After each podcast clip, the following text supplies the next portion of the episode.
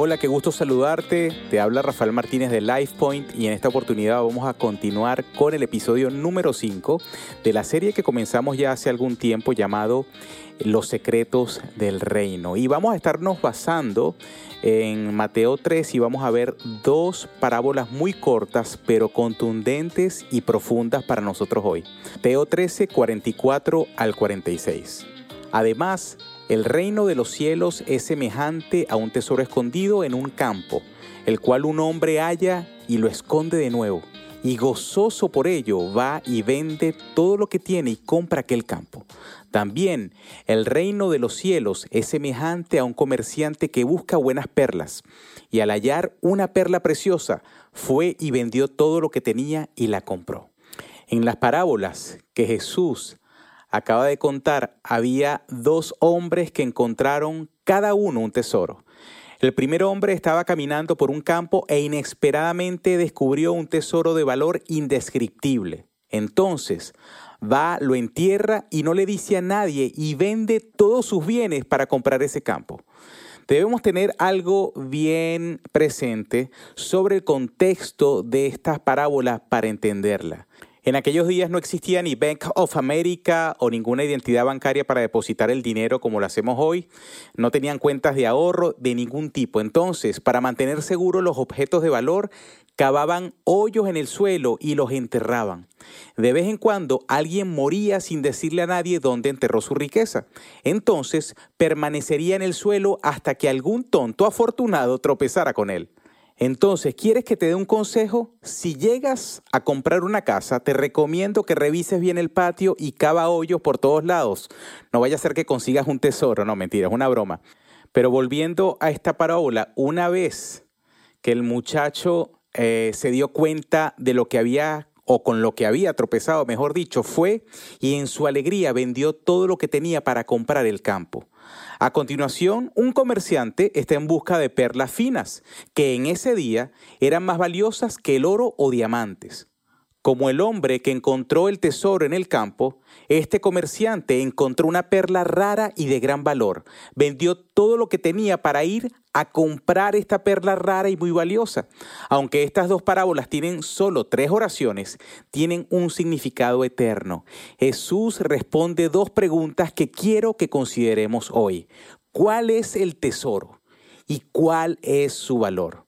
Ahora, hablando de tesoro, Jesús da una imagen de los dos hombres que encuentran un tesoro tan grande que venden todo para hacerlo suyo. Entonces, ¿cuál es el tesoro por el cual es tan valioso entregar totalmente tu vida? Este tesoro que es más valioso que cualquier cosa que tengas o puedas tener es el reino de Dios. Esto es lo que hizo que esta parábola fuera tan poderosa. A nuestros oídos esto no parece una historia provocativa o radical, pero para un judío del primer siglo, estas eran palabras difíciles de tragar. Los israelitas creían que el reino de los cielos era algo que ya tenían y se merecían, como que como ellos eran el pueblo escogido por Dios, entonces asumían que no tenían que buscar su reino, sino que era algo que ya habían heredado, es decir, algo asumido. Y así, mientras Jesús cuenta esta historia, está destrozando sus nociones sobre el futuro y lanza granadas contra su teología sobre el reino. Jesús estaba haciendo este punto alto y muy claro. El reino de los cielos es un tesoro encontrado por algunos, pero perdido por muchos. A lo largo de la Biblia, la frase reino de los cielos y reino de Dios se usan indistintamente como sinónimos. El judío del primer siglo cambiaría las palabras Dios e insertaría cielo por temor a usar el nombre del Señor en vano. Entonces es lo mismo. En un nivel realmente simple, un reino es el territorio o reino del gobierno de un rey. Entonces, cuando Jesús está hablando del reino de los cielos, Él está hablando de su reino o su gobierno. Y esto para nosotros es el ahora, pero el todavía no. Él está hablando acerca de su gobierno y reinado en el cielo, donde Apocalipsis dice, el reino del mundo ha venido a ser el reino de nuestro Señor y de su Cristo. Él reinará por los siglos de los siglos. Y él se estaba refiriendo a su gobierno y reinado hoy justamente en los corazones y hogares de aquellos que lo siguieron. Entonces, es el ahora, pero el todavía no. ¿Qué quiero decir con esto? El reino de los cielos se ha acercado a nosotros, palabras de Juan el Bautista y posteriormente de Jesús. El reino de los cielos en cierta medida se ha empezado a establecer, pero todavía no ha sido consumado completamente, porque todavía no se ha cumplido la escritura en, en su parte teológicamente hablando, escatológica. No hemos visto la perfección del reino de los cielos, pero el ahora, podemos decir, se está empezando a construir por medio de su iglesia, por medio de sus hijos, por medio de sus discípulos, pero todavía no ha sido culminado. No podemos decir que el reino de los cielos ya ha sido establecido por completo en el ahora. Por eso el todavía no. Por eso oramos, por ejemplo, la oración eh, del Padre nuestro, Mateo 6, Padre nuestro que estás en los cielos, santificado sea tu nombre, venga tu reino, hágase tu voluntad, así en la tierra como en el cielo.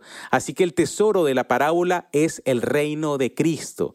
Pero Jesús no quiere simplemente que sepamos qué es, quiere que consideremos que vale la pena.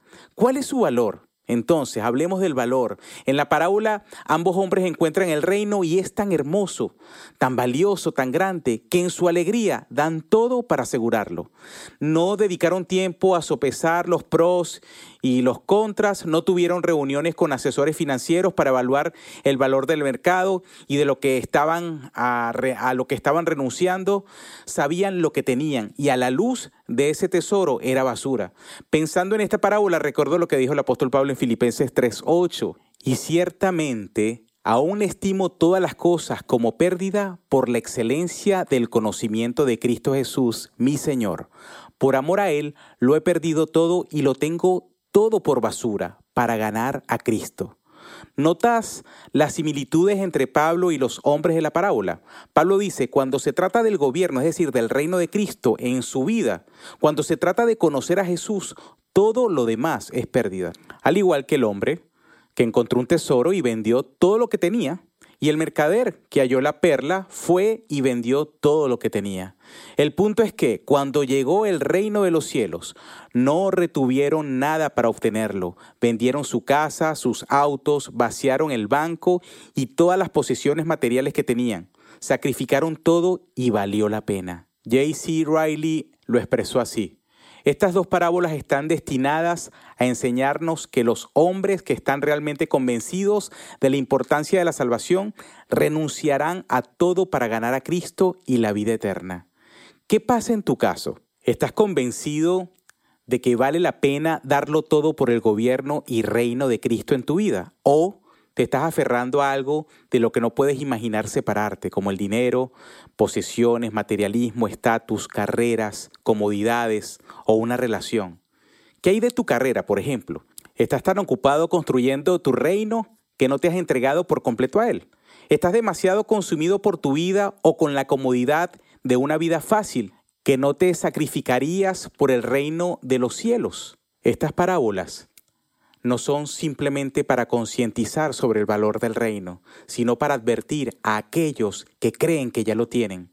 Jesús está advirtiendo a sus discípulos de entonces y a la iglesia de hoy que estás en peligro de perderte el reino si algo en este mundo es más precioso o valioso para ti que Cristo.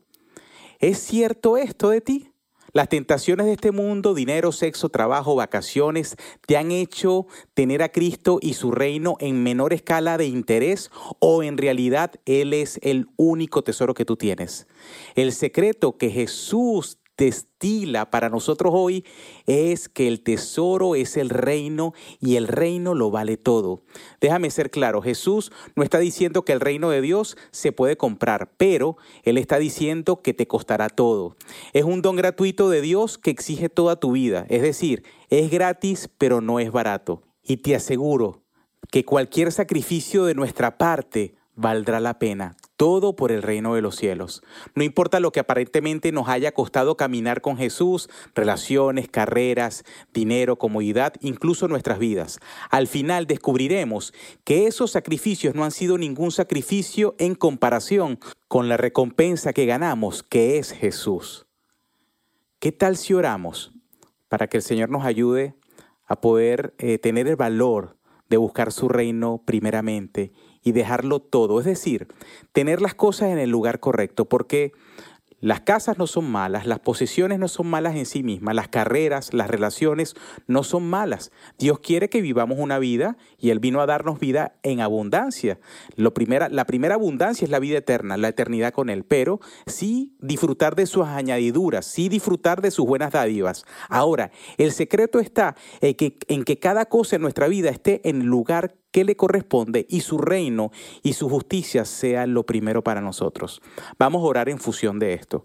Señor, gracias por permitirnos orar y por aprender más de tu palabra y de cada parábola que pone en nuestro corazón un fundamento, Señor, de tu enseñanza. Ayúdanos a ser esos creyentes y discípulos que dejan todo por tu reino, que entienden, Señor, que tu reino es lo primero, que queremos, Señor, realmente a seguirte negándonos a nosotros mismos, tomando tu cruz que se nos da cada día y seguirte a ti.